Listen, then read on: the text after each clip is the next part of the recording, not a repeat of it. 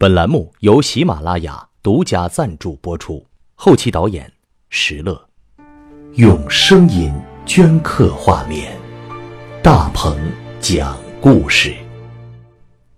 第二十集，我问春雨，徐子欣给他留下什么印象？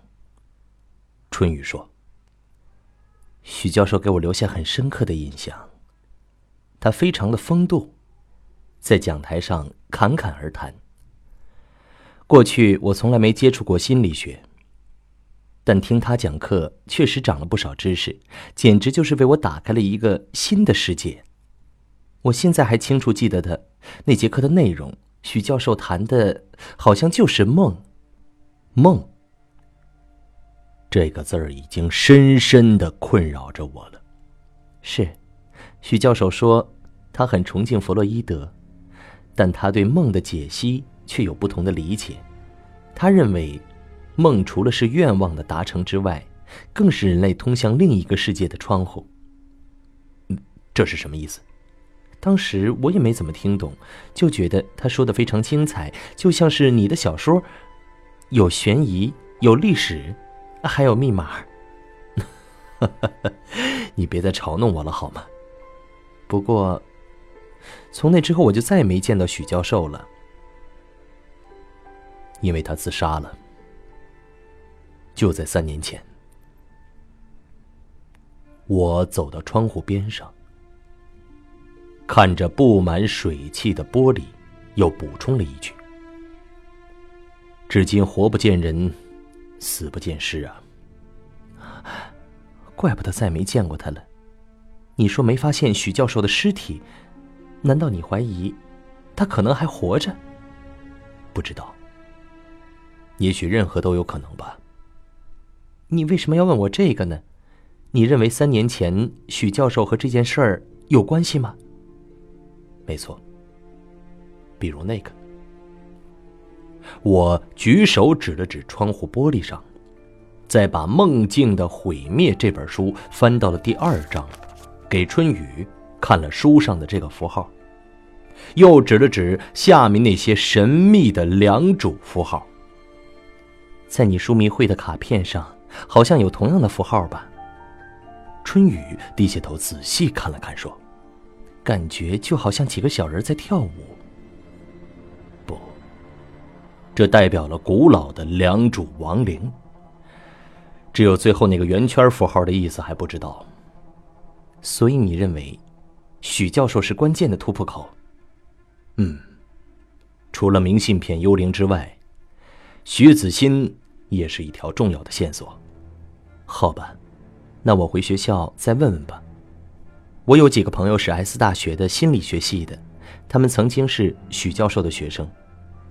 那太好了，我甚至觉得，小芝都可能与他有关。啊？为什么？因为我给你看过那张神秘的书迷通票嘛，小芝的照片就印在通票的背面，而正面的姓名和地址，都是那些奇怪的符号。春雨忽然沉默了，他转头看着窗外，好一会儿，才悠悠的说：“你还是无法忘记他，是吗？”“是的，我现在所做的一切。”已不再是为了自己的生死，还要为了你春雨以及小智。你还在不断的寻找他，是吗？嗯，我坚信小智还在某个世界的角落里等待着我，而阿环也告诉我，他可以带我去见小智。你相信吗？关于小智的任何事儿，我都相信。与我说话的痴迷相比。春雨的眼神显得是那么的镇定自若，他淡淡的说：“别再执迷不悟了，小芝他已经死了，就算他是地铁中的幽灵，也永远都不会再回来了。不要再说了，我已经别无选择了。无论如何，我会为了帮你，尽全力的。你自己也要坚强一点儿。”春雨的语气变得如此的坚强，正好与那身干净凌厉的黑色风衣相配，或许她不再是那个需要保护的弱女子了。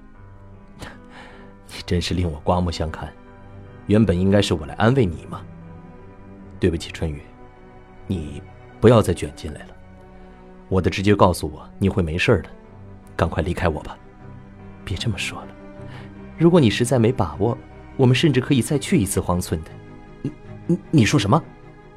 再去一次荒村？真不敢相信这话是从你嘴里说出来的。这几天我都想过了。也许解铃还需系铃人。一切从哪儿开始，还得从哪儿结束。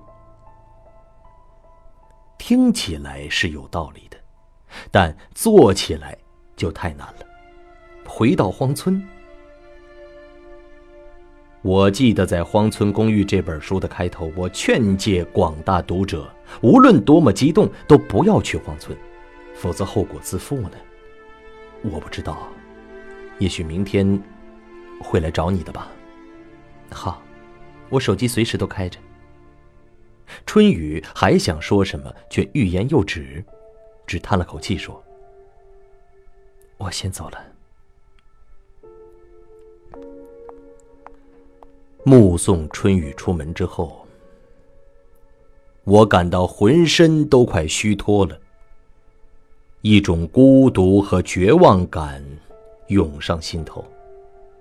回头再看向窗外，唯有烟雨。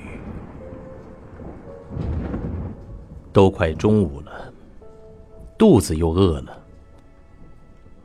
两个小时之后，大雨依然在下着，空气中充满了水汽，无孔不入的往室内钻进来，再钻入人的血管和经络。今年的冬天特别的阴冷，据说过去连续十六年的暖冬已经结束了。下午一点，我在外面吃完午饭，又回到苏天平的房子里，恰巧在门口碰到了房东肥婆四，我塞给他四百块钱作为这个礼拜的临时房租。我哆哆嗦嗦打开空调，发现窗上的那个。用手指头画出来的已经消失了，水汽重新布满了这面玻璃，只剩下那红色的依然刺眼。他的生命如此短暂，一如这无处不在的水汽。趁着下午的空档，我拿出了徐子欣的《梦境的毁灭》，翻到这本书的第四章。这个章节的名字叫。梦与环，这个名字让我立刻联想到了什么，但我来不及想，就继续看下去了。第四章开头的第一句话是：“弗洛伊德曾经不止一次的被迫承认，的确，古代冥顽直奥的通俗看法，竟比目前的科学见解。”更能接近真理。我必须同意这句话。现代人往往自作聪明，而忽略了许多我们祖先早已证明了的智慧。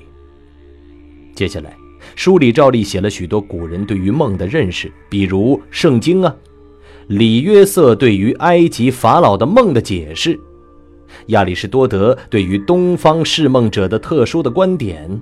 亚历山大大帝在围攻特洛伊城时做的梦，甚至周文王梦到的熊，预示着姜子牙的到来。徐子欣对此是这么总结的：梦是一种密码，对梦的分析过程也是解密的过程。在这本书里，我将要提出一个重要的密码，这个密码就是。环。为了证明环的重要性，我将再度举出良渚文明的例子。前文已经述及了江南良渚古国在五千年前创造的神秘的玉器文明，几乎一夜之间又烟消云散了。通过最近数年的考古发掘，我可以认定良渚文明的宗教和世界观体系是建立在梦的基础上的，甚至可以说良渚人是一个梦的民族。良渚古国是一个梦的国度，在许多的良渚玉器上，都可以发现一些特殊的刻画符号。虽然很难确认这些符号的真正的含义。但他们对梦的记录却毫无疑问，比如说，这个符号，我们可以暂且给它一个名称，那就是“环”。为什么要称它为“环”呢？因为在许多远古文明当中都出现过类似的符号，在南太平洋美拉尼西亚群岛上的某些部落居民。以及中世纪的新西兰毛利人部落，则明确地称这种符号为“环”，甚至认为这种符号具有许多神秘的力量，比如穿越过去和未来的时空，比如使死者复活等等。而在良渚文明的玉器中，环曾经反复地出现过。而且每次出现这一符号，都将预兆着有重大的考古发现。所以，这个符号对于良渚文明来说是至关重要的，甚至是良渚古国最重要的一个梦。良渚古国对于这个梦，对于这个符号，都存在着非常强烈的崇拜。由于在墓葬中也发现了这个符号，可以断定良渚人与古埃及人一样，都认为人死之后灵魂永存，在未来的某个时间可以复活。古埃及人呢，使用制作木乃伊的方式追求永生，而良渚人则依靠环，期待复活之日。环是一个没有起点。也没有终点的一道轨迹，在这道轨迹上永远做着圆周运动，周而复始的无穷无尽，就像人永远不死不生的生命。在古代哲学领域中，环具有循环往复的意思，甚至代表永恒。在几何学里，环是圆这一个重要概念的表现。在数学中呢？环的圆周率推算则是无穷无尽的，在美学以及绘画、雕塑、舞蹈等视觉艺术里，环也具有极其特殊的作用。中国古代也有一种智慧游戏叫九连环，所以环既是死者复活的象征，也是解开良渚之梦的密码。您可以搜索微信公众号“大鹏讲故事”这五个字，查看故事中明信片上的女孩的脸。当我看到这儿的时候，脑子里立刻浮想出一幅画面来。几天前，我踏入这个房间，见到苏天平呆坐在地板上，周围各种小摆设。就排列成了一个圆圈这不就是一个环吗？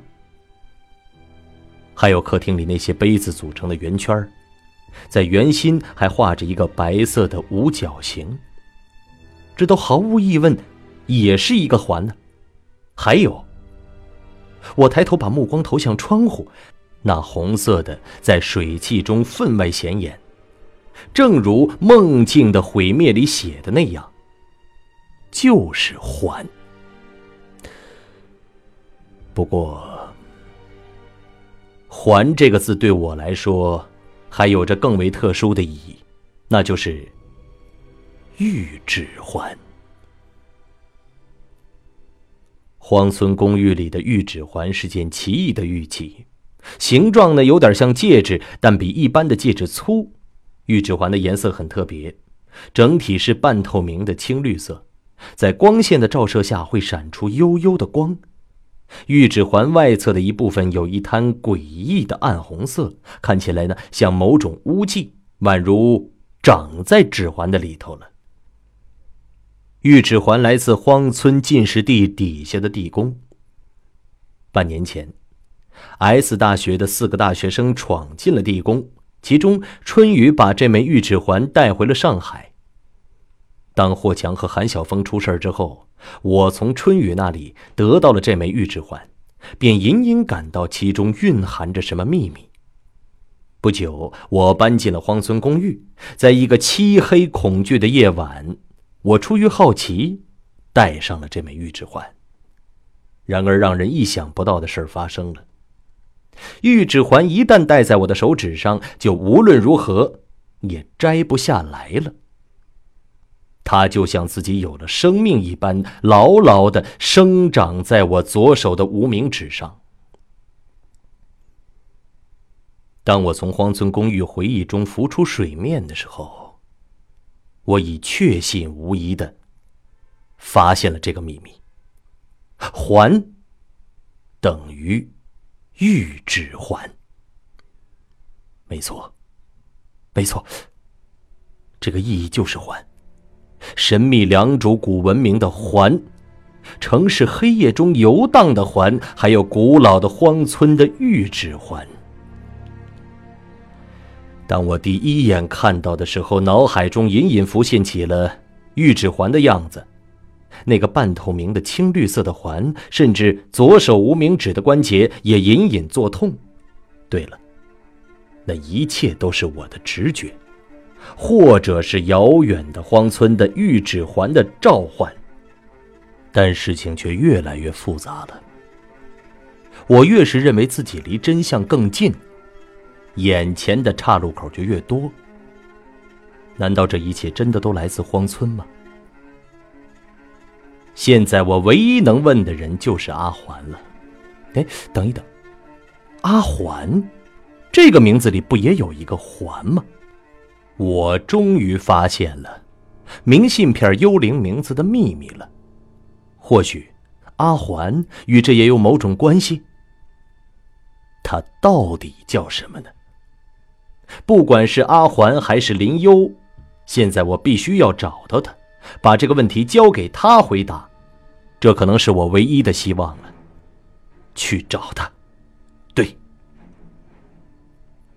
下午的四点，我穿了一身黑色的衣服，撑着一把黑色的雨伞，在阴沉冰冷的天空下，又一次来到市中心的那条小街上。视线穿过林立的雨幕，对面就是小小的明信片亭子了。白天这里的人会很多，但因为这场冰凉的雨，使人气减弱了许多，亭子在雨水中显得更为凄凉。